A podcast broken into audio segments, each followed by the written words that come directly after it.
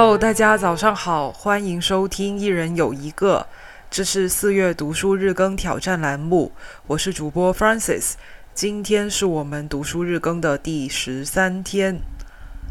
嗯，如果昨天的节目你有很认真的看 show notes 的话，你会发现我小小的吐了一点点的苦水。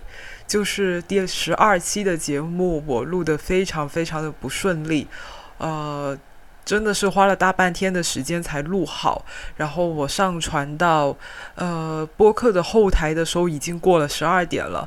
这是以在以前从来都没有发生过的事情，就是我都会尽量在新的一天到来之前就备好当天要发的节目，所以呃，昨天是第一次。真的是到当天了才才呃在后台上面去上传节目，嗯，不过今天感觉也还好，就是呃也没有什么大不了的，嗯，反正也是来得及嘛，早上七点才发节目，那呃十二点多一些上传节目也没有什么，也不是什么很严重的事故吧。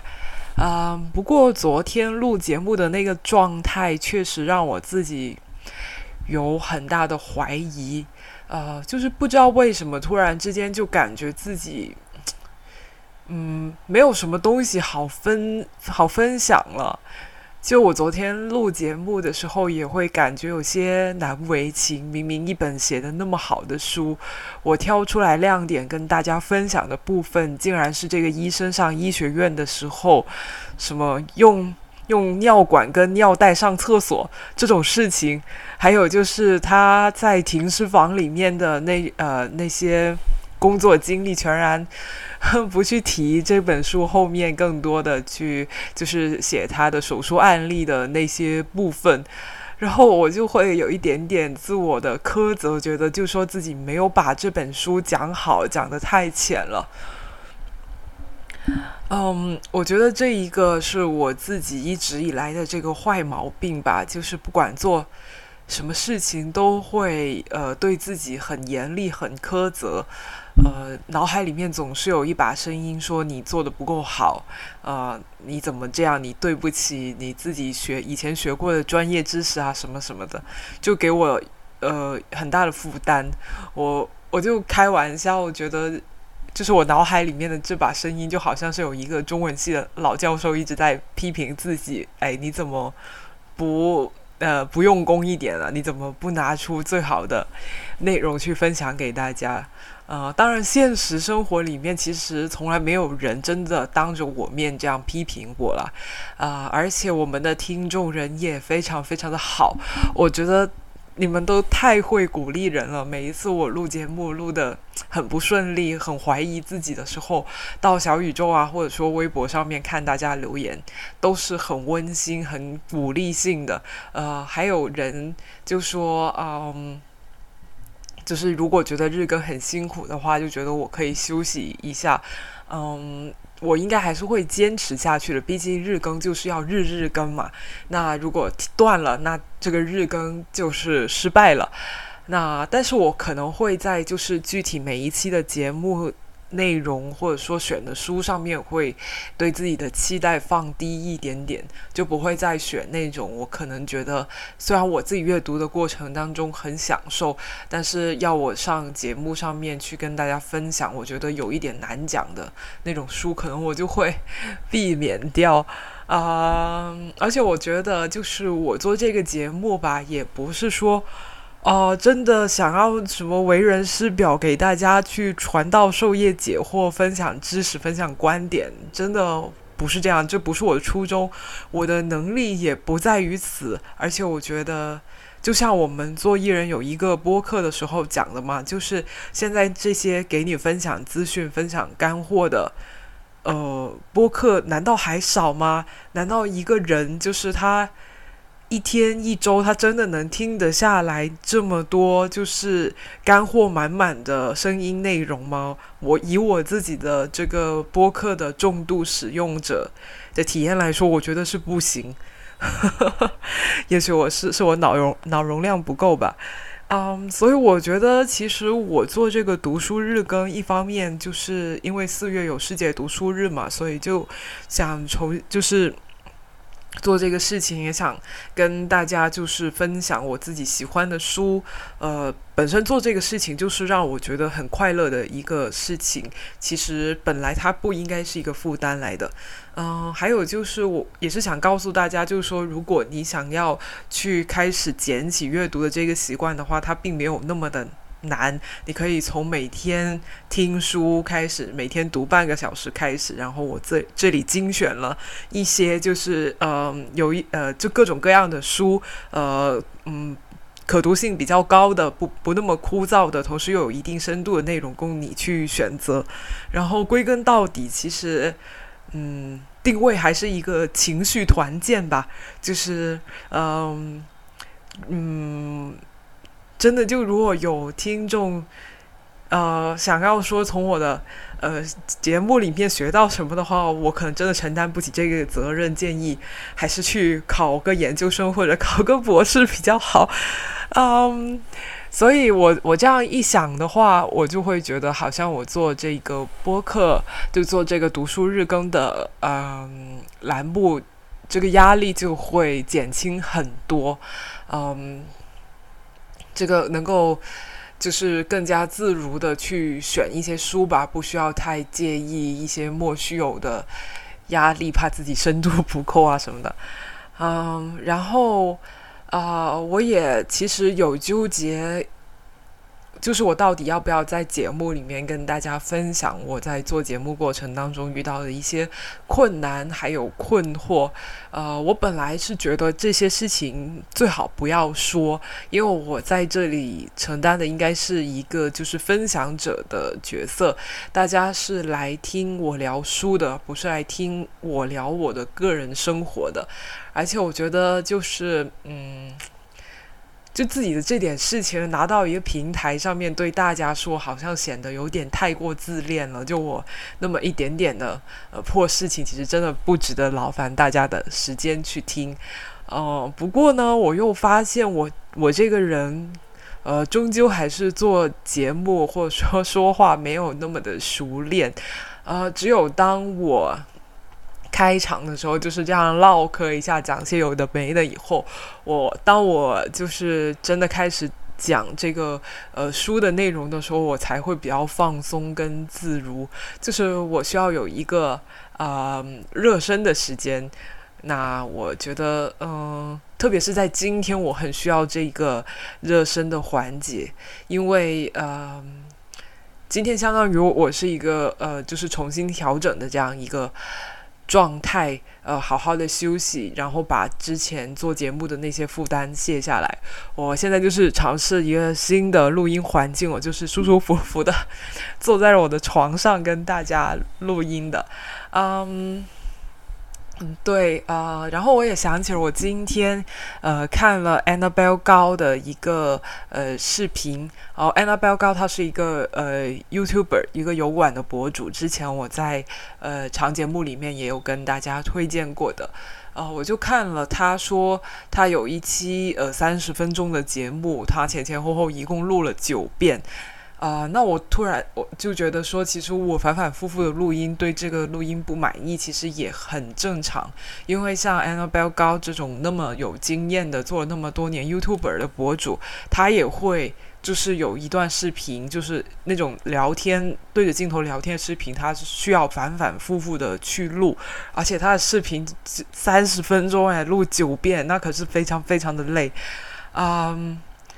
所以我就觉得说，嗯，就是你一时状态不好，录音不如自己的期待，这都是很正常的。每一个可能做内容的人都会遇到过这样的问题，所以我就不要太放在心上。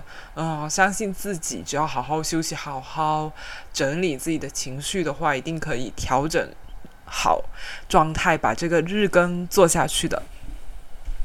嗯，那。讲了那么多的话，就回来讲书吧。那今天我要跟大家分享的这本书呢，也就是我今天刚刚读完的一本书，呃，它是心理咨询师张春写的，名字叫做《在另一个宇宙的一千零三天》。这本书是关于他自己，就是呃，与抑郁症相处。的人生经历写出来的一本书，呃，里面都是一篇一篇他在就是跟这个抑郁症，呃，共存，跟这个抑郁症，呃，做斗争的时候，他他的一些所思所想，然后集结出版这样。呃，我其实之前也不太了解张春这个人，我知道他的话是因为他，嗯。前几期上随机波动，没错，随机波动就是我的一个嗯重要的信息窗口 啊。他他上随机波动聊了政治性抑郁的这个话题嘛，然后我很喜欢那一期节目，听完以后真的有心灵马杀鸡到，嗯，那我就呃就去开始去了解他的人，去看了他的。公众号叫做张春酷酷酷，然后他里面有一些观点，我觉得很有意思。他说，就是他有一句话，好像就是说，呃，咨询师越放飞自己，来访就会越自由。他的意思就是说，嗯，就是呃，咨就是说咨咨询师在处理来访他遇到的一些困惑的时候，你要大胆的去给去。去抛出一些可能性的解决方案，哪怕听起来是很荒谬的，但是说不定你这样聊着聊着，就会让就是来访打开了他的呃，就是处理问题的思路。这样，嗯，然后接下来我又去。找了他另外一期做客的播客，是他到海马星球里面聊的那一期的话，呃，就会更加严肃一点点吧。就是说，呃，张春他是如何成长为一个有呃性别意识的咨询师的，并且聊了，就说在心理咨询的这个行业里面。其实也还是有很多比较严重的性别偏见，一方面是针对咨询师的，就是呃女性咨询师的职业发展可能没有那么好，相对来说；另一方面是他们在处理个案，给出这个呃咨询工作。这个过程里面也有一些缺乏性别意识的内容，然后我觉得也是聊得很好的，呃，就是两期节目吧，随机波动的那一期呢，你就能看到张春，呃，他放飞自己，就很思维很很开阔的一个一个人，然后在秦立文的海马星球里面，就会看到一个相对严肃一点的张春。嗯，哦，还有就是关于张春，他有一个说法，我是很喜欢的。他在随机波动的那期节目里面，他说，就是他，他抛出了很多就是很很有意思的观点，比如说，嗯，就是生病是不是真的是一件坏事？就是呃，还有就是说，是不是一定要活得久才是好？就呃，就这些，就是平时我们都不会这样去想的。呃，方向嘛，然后呃，他说他会这样提出这些问题，并不是说想要就是用另外一个价值观去压倒原本的那个价值观，他并不是想要倡导说就是活得短比活得久要更好，他只是想要就说提供另外一种声音，就是说活得久嘛，就呃就是活得短也没什么，就是他当他觉得这个世界现只有一种声音，或者说只有。一个声音比较大的时候，他会觉得这样是有些危险的，不够好的。那他会想要去发出另外一个声音，让大家可以听到不同的声音，自己去判断、去做选择。嗯，我觉得其实这个也是做播客的一个呃意义吧，或者说做播客的一个初衷吧。嗯。比如说我在播客里面之前上呃上个周末分享的呃隐性疲劳那本书，就跟大家说不要等到累了才去休息。如果你是呃生物钟上需要比较多睡眠的人，那你不要有睡眠羞耻，该睡你就去睡。其实我相信这些道理嘛，不用我去分享这本书，不用我去做那期节目，其实大家都是知道的。那我为什么还要做这个节目去讲这些大家都已经知道了的东西呢？我就觉得可能就说，嗯，在你的想就在人的想法比较走，就是比较走到偏向一个方向的时候，那我出来，我有这把声音，我用我的声音告诉你，哦，其实你不不需要往那个方向去走哦，你往另外一个方向走也是没有什么问题的。你可能觉得睡得太多就是睡懒觉，不够自律就是懒惰，那我现在告诉你。其实睡得多也没有问题，你可以尊重你的身体的规律。有很多很成功的人也是睡很很久的时间的，呃，我觉得就是一个这样的这样的一个作用吧。就是如果能起到这个作用的话，我觉得这个播客就很有意义了。不一定是说，嗯，要真的给到什么知识跟干货，所以就是这样。啊，那我今天想要跟大家朗读的呢，其实我觉得我读完以后，里面有呃两篇文章，我都挺想跟大家分享的，但我不确定我们的节目时长能不能录这么久的文章，嗯。那我就选择念一篇稍微轻松一点的吧，啊，就是在这一本书里面呢，张春他有分享自己对于金钱的一些观点，我觉得对我来说是有一些听了以后感觉比较放松的，呃，因为我的。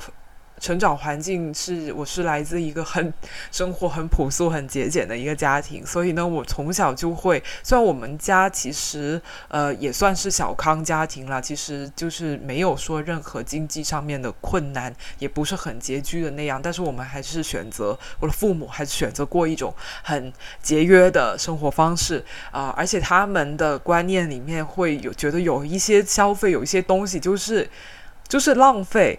呃，或者说你你呃，就是你过一种太过享受的生活是不好的，会有这些比较老的观念。然后呢，这些观念就灌输给我，以至于我自己在很多时候就说进行一些消费的时候，我就会有一脑海里面有一个声音在苛责自己，就是说啊，你其实不该花这个钱，你你你其实可以更省一点，你为什么不省下这一笔支出之类的？嗯。但是张春他对于金钱的看法的话，我觉得就有呃呃让我感觉到释怀。比如说，他他发现就说西方人很喜欢就是呃经常换毛巾。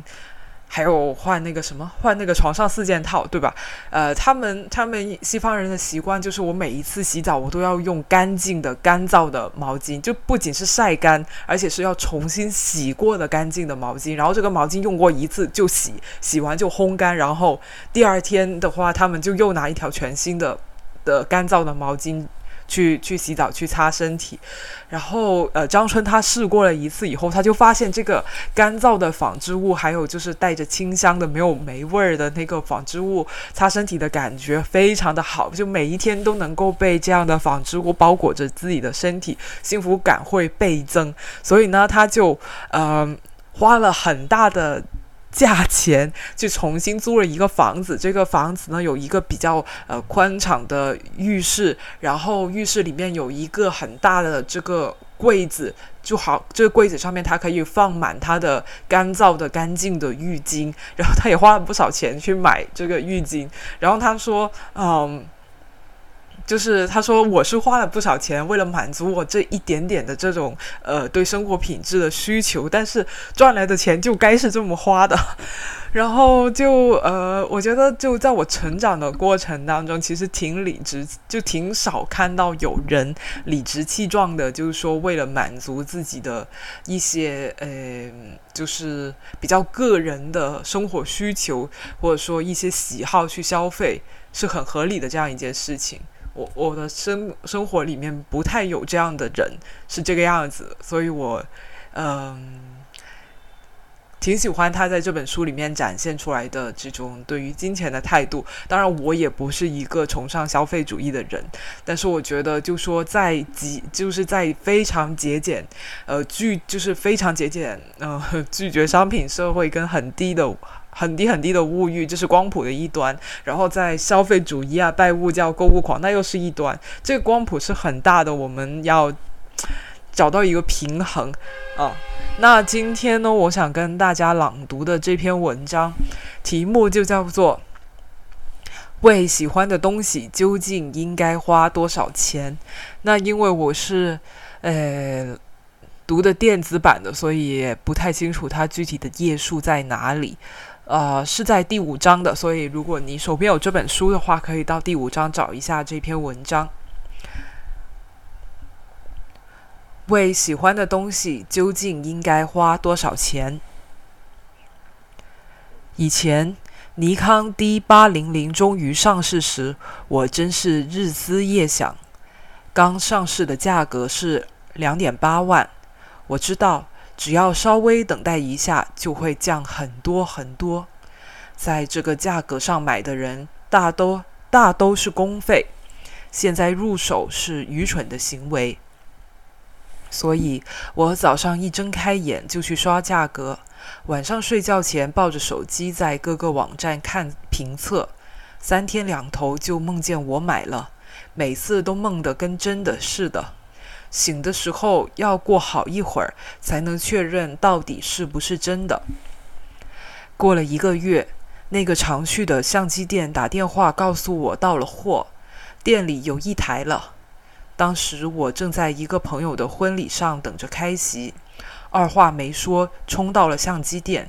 虽然还要二点七万，但还是立刻买了回来。半个月后，价格降到一点七万。过后当然被朋友们讽刺了。这种事，别人说“行啊，你有钱”的时候，就是说“行啊，你真是够傻叉的”。这一万块买来的半个月，我到底干嘛了呢？我除了经常摸一摸，其实什么都没拍。本来我也很内疚，后来觉得我就想摸一摸，为什么不行呢？现在觉得它不是一台相机，它是什么，能干什么，能产出什么，根本就不重要。这一万块钱虽然也让我纠结了一下，但归根结底还是让我觉得很爽。现在想想。这是我做过的最奢侈的事，我也是一个奢侈过的人了。我就要为喜欢的一切发癫发狂，波澜不惊，心如止水，其实挺无聊的。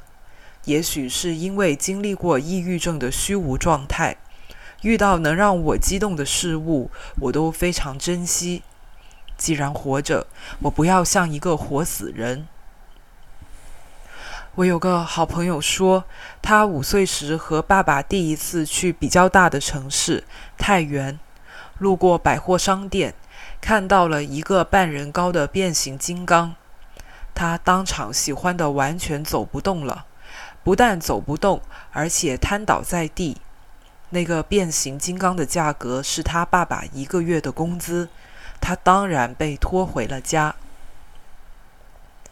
但是过后的半个月，他大概体会到了一个五岁孩子能感受到的最大丧失。除了吃饭和睡觉，剩下的时间他都在默默流泪。吃完饭就哭，一睡醒就哭。后来他爸爸实在没有办法看着五岁的儿子每天以泪洗面，就去太原买了回来。那个变形金刚被他爸爸一拿到家，就被他一把紧紧搂住，一直玩到高中离开家。他跟我说这件事的时候，几乎在哽咽，我听得也要泪奔。这么多年过去了，现在想想，除了那个月的工资，剩下的哪个月工资能记住干了些什么吗？漫漫人生里。花出去能发光的钱能有多少？曾经看到有人说起自己最佩服的一个人，这个女人在出色的完成了各种不相干种类的工作后，以近四十的高龄考取了飞行执照，并且即将成为一名飞行员。我很佩服，但仔细一想，其实也没有那么难，就是确定自己想要。然后专心致志的去做。也许那些成就了了不起的事情的人，也有过一些半途而废的、被修改过的目标，但没有关系。生命这么长，时间就是要用来做这些决定的，做这些事的。当我理解了这一点以后，就觉得我也可以办到。那不再仅仅是一个让我仰望的人了，而是一个自然的人。我敢保证，不管别人看他的经历多么了不起，他自己却觉得是非常自然的事。如果对他表示敬佩，他很有可能还会觉得很疑惑。不管是对物品的爱，还是对人的爱，还是对梦想的爱，若要掂量分，若要掂清分量计算值不值得，简直是不可能的事。能确定的就是自己是不是真的想要，然后就不惜代价去追求。如果是这样的出发点，哪怕没有得到，哪怕半途而废都没有关系，因为出发的时候是真心实意的。只有当下的真实是能确定的东西，结果不那么重要时，时间自然会给出答案。许多人跟我说，我的梦想是开一家像你这样的小店，当一个海洋驯兽师，想当一个津津有味的拾荒人。说真的，我不相信诶。比如开店，如果想开就可以开始啊。海洋驯兽师需要什么条件呢？可以去那些单位打听，在网上打听如何报考、如何准备等等。我觉得，如果真的是梦想的话，不用遗憾地说起，也不用等待，因为他们都是可以马上着手进行的。有位读者想将来开一个花店，于是去了别人的花店打工，经常在网上发自己新扎的花束，并且观察花店是怎样经营的。接下来，他打算用攒下来的钱去进修花艺。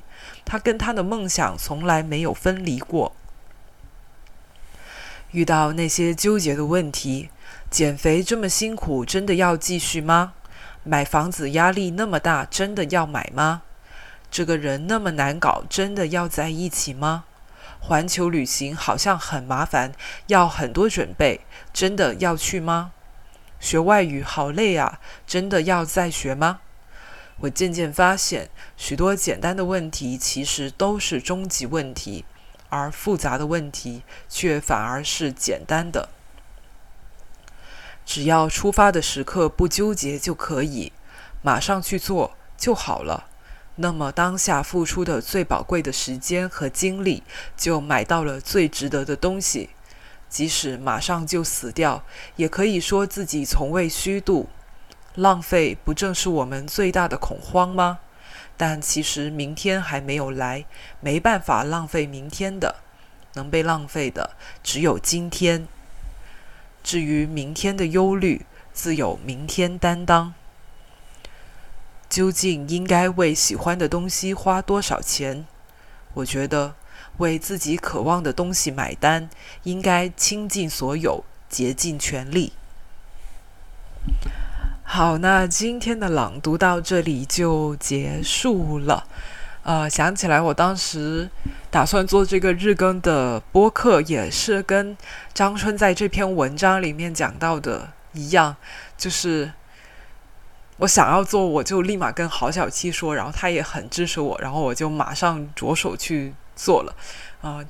真的是没有纠结，然后我是一个很喜欢纠结的人，这是我人生里面少有的几次，嗯，坐言起行的时刻，感觉还是很爽的，嗯，所以就算日更有多辛苦，我觉得它都是这个旅程的一部分吧，就我会享受它，然后调整好自己，继续坚持下去。啊，那我们今天的节目到这里就结束啦。希望你喜欢我选的这本张春所写的《在另一个宇宙的一千零三天》，呃，也非常推荐你去阅读这本书。嗯，那我们明天再见吧，拜拜。